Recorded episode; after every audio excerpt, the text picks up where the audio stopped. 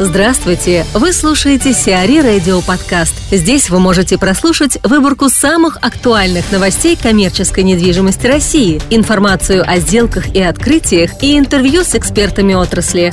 Чтобы прослушать полные выпуски программ, загрузите приложение Сиари Radio в Apple Store или на Google Play. Долги Элис отойдут Евроинвесту. Право требования задолженности компании «Элис» по кредитам в Сбербанке перешло к ООО «Аптекарский», принадлежащему инвесткомпании «Евроинвест». Сумма сделки не уточняется. Известно, что сумма долговых обязательств Элис составляет более 3 миллиардов рублей. Евроинвесту данная сделка может быть интересна с точки зрения обеспечения по кредитам, в качестве которого значатся активы должника.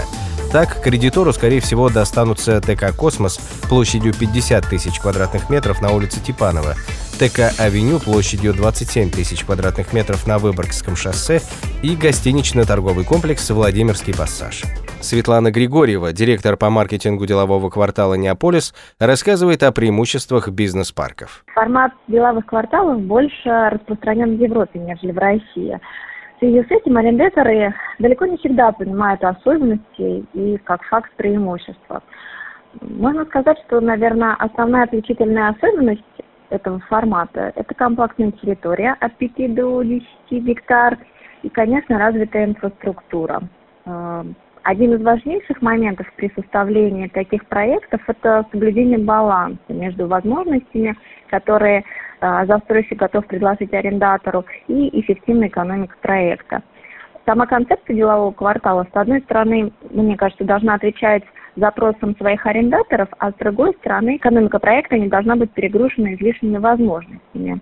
На стадии проектирования также важно понимать, что инфраструктура делового квартала, как правило, нацелена не только на арендаторов, но и жителей прилегающих районов – чаще всего она включает в себя а, различную инфраструктуру, такую как детские площадки, фитнес-клуб с бассейном, салоны красоты, например, благоустроенная территория для прогулок, возможно, площадки для занятий там, теннисом, аэробикой и разными другими видами спорта.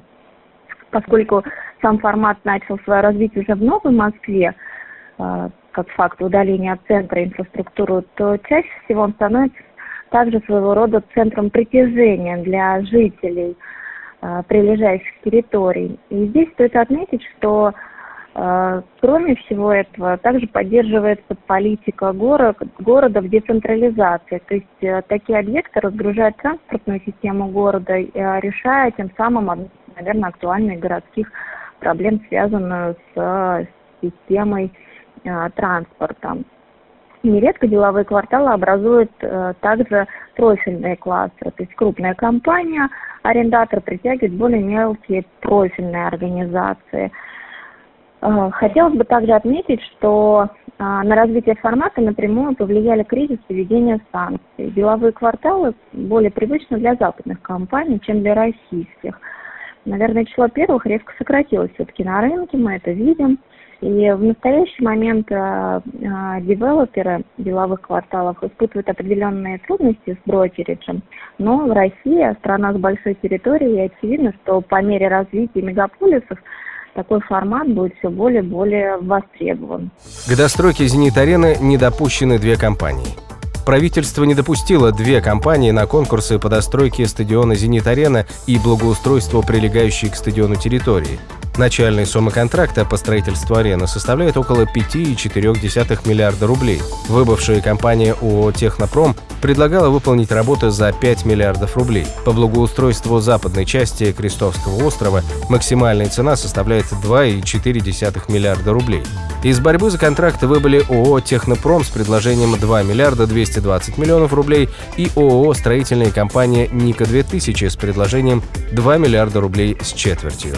Власти заявили, что контракты с новыми генподрядчиками будут заключены в течение 7 дней. Компании, допущенные конкурсом, не уточняются.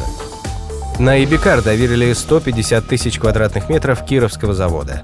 Управляющая компания Найбикар Александра Шарапова займется обслуживанием 150 тысяч квадратных метров территории Кировского завода в Петербурге. Возможно, данный контракт станет первым шагом к редевелопменту завода, занимающего 180 гектаров на берегу Финского залива.